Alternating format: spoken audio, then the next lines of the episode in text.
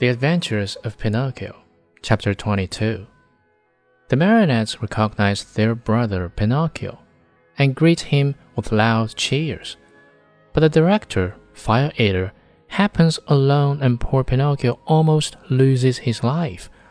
Quick as a flash, Pinocchio disappeared into the marionette theater. And then something happened which almost caused a riot. The curtain was up and the performance had started.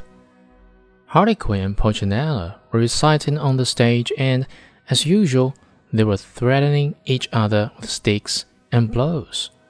The theater was full of people, enjoying the spectacle and loving till they cried at the antics of the two marionettes.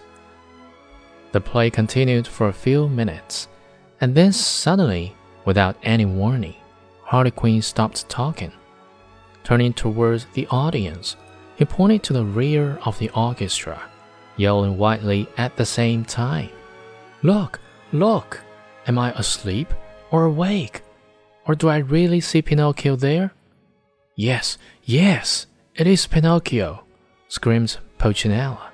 It is, it is, shrieked Signora Rosaura, peeking in from the side of the stage. It is Pinocchio, it is Pinocchio! yelled all the marionettes pouring out of the wings. It is Pinocchio!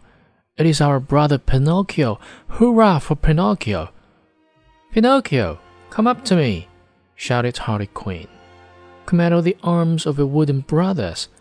As such a loving invitation, Pinocchio, with one leap from the back of the orchestra, found himself in the front rows.